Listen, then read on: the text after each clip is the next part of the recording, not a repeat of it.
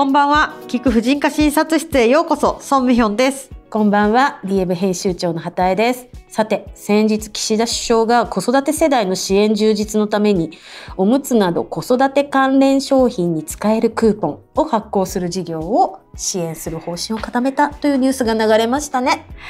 あーもうまた意味わかんないんですよね。なんかニュースには、うん。なんかこう海控えを防ぐためになんかこういうクーポンの制度を作ったみたいなことが書いてあっなんて。か引っかかるのは子育て支援のためのクーポンじゃなくて子育て支援充実のために発行する事業を支援する方針っておいおいみたいな、うん。誰がやってる事業何ですか？この事な業を支援ってみたいな感じになるんですけどこちらの事業実際に支援に使われる費用は280億円なんですって、うん。なのにクーポンの経費に967億円かかるんだそうですよ。このいつものあるあるですよね。なん本か当ですよ、この所得制限とか何でもそうだけど、うん。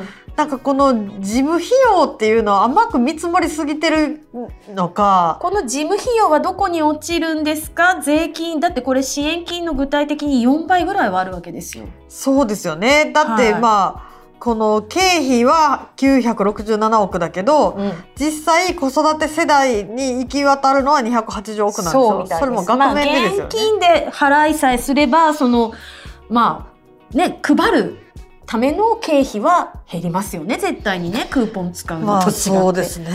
はい。いやなんかいつもいつもこれだなって思っているし実際にまあ280億円ってまず気になるのは0から2歳にしかの子供がいる世帯にしか配られないしかもおそらくこれって収入制限ありますよね。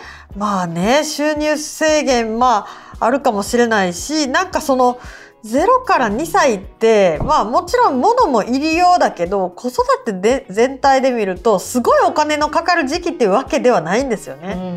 やっぱりなんかどうですか？畑井さんもなんかもっと教育費とか後の方でかかり始めたんじゃないです？ね。えまあ私の場合はまあ最初からベビーシッター代とかめちゃめちゃかかってますからまんべんなくはかかってますけれどでもとまあ公的な保育保育園とかに入れると多分最初はまあおむつ代とかミルク代とかでなんかもうちょっと後の方がかかるという声が多いかな。いや大学ですよやっぱり。まあそうですよね。中高を行かせながらなんなら予備校代出して大学受験させて行かせるお金が一番辛いですよね。なんかそれもニュースで見たけど、第三子のなんか大学の学費をなんか無理無償だかなんかにするとかってなんか第三子。第三子とかもう意味がわからないとか思って。いや今やだから2人目さえ埋めないっていうのが問題になっているのに第三子なんですか？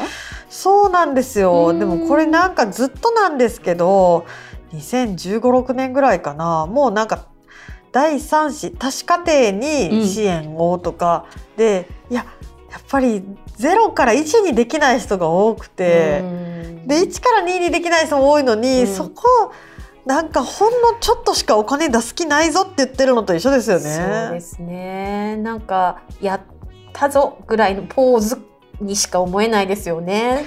そうですね。難しい。大体だってじゃあ第三子の大学がし大学に行かせる費用が支援されるからじゃあ3人目産んじゃおうって思う人はどこにもいないですよね。いやもう申し訳ないけど なんか児童手当とかもねなんか所得制限とか言ってるし、例えば今それで産んだとして、うん。子供が本当に大学に行くまでその制度あんのって感じじゃないですか。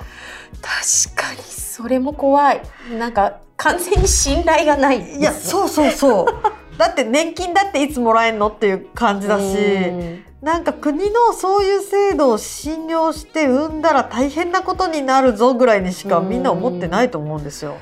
なんかおむつなど子育て関連商品に使えるクーポンって結局じゃあ何に使えるのかな。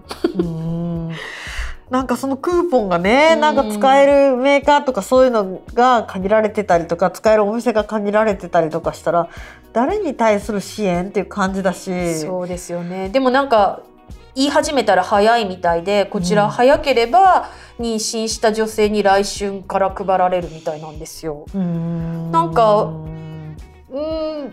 優先順位間違ってないって正直思います。それなんかこれ妊娠中に配るって言ってたけど、うん、なんかその産んじゃった人にはくれないんですか？2歳までの。遡って。遡って。確かに。でも02歳からなんだからまだこれからね詳しいことはきっと詰めるんでしょうけれど、割と早急に今回の経済対策に盛り込まれるよいうやもうですよ。本当になんか出産の現場では例えばう今出産一時金が47万円にはい、増額するかもみたいなニュースが出てきてそれが来年からとか、うんうんうん。で来年か来年度か忘れたけどまたその狭間の妊婦さんたちがいるわけですよ。はいでそれで1日の違いで5万円出産一時金が違うんだったらうん、それ揉めるでしょ。そっか。なんか難しいですね。その区切りもね。そうなんですよ。なんか明確にしてもらわないと。対象になるかならないかって。そう。まあ住んでるところとかもそうですし産んだタイミングもそうですし。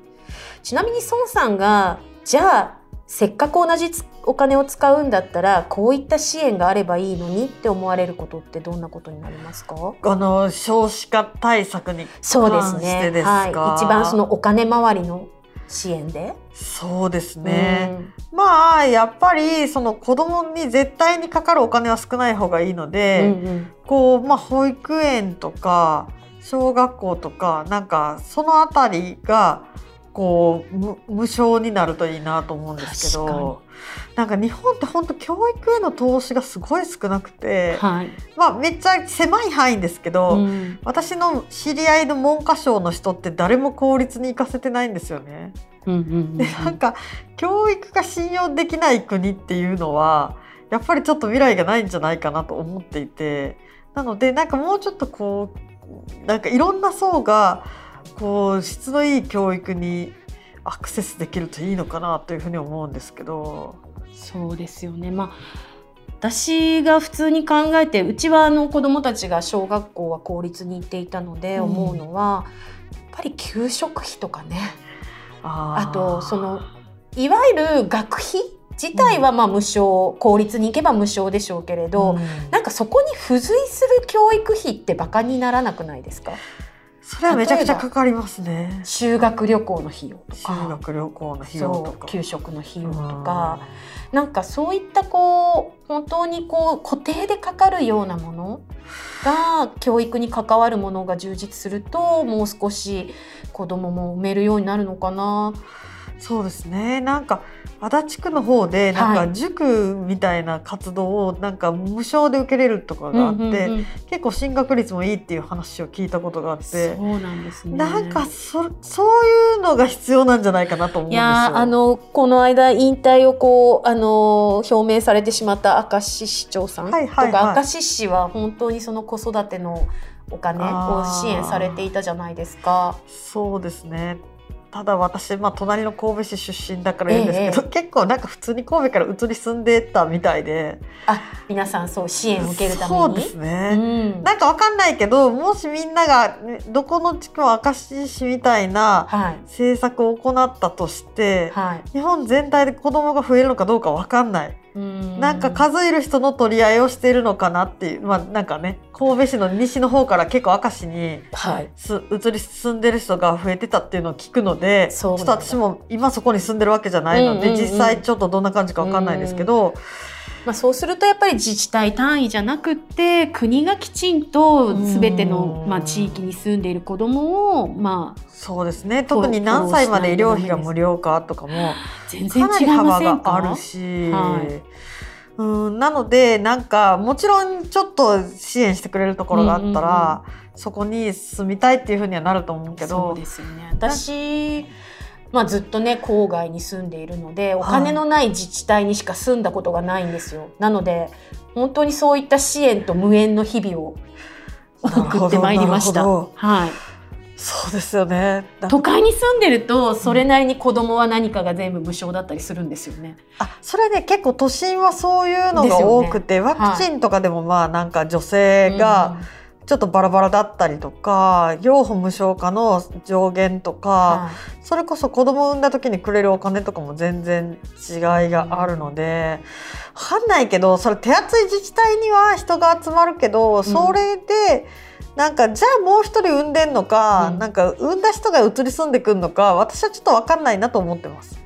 うん難しい。何でフォローしても、あ子育て支援って何が得策得策なんでしょうねそう考えると。うーんそうですね。でもまあ基本やっぱりまうん。あ少子化を解消するには、やっうんぱりこう安定した雇用っていうのは絶対に必要だと思うんですよね。きい話ですね。そうですね。だからなんか小手先うんのうん。もので、なんか子供の数を増やそうっていうのは難しいかな。もちろん助かる人はいると思うんですけど、うんうんなんかいつなくなるかわからない制度を、のためにじゃあ産もうかっていう風な決断になるってことはあんまないと思うので、うん。なんかまあ見てて思うのはちょっと今のその所得制限のハードルが、まあ、いきなり高すぎるっていうかこの一生懸命こう働いて共働きで子供を育てようとしている世帯って所得制限に結構あっという間に引っかかるんですよね。うんだからそこを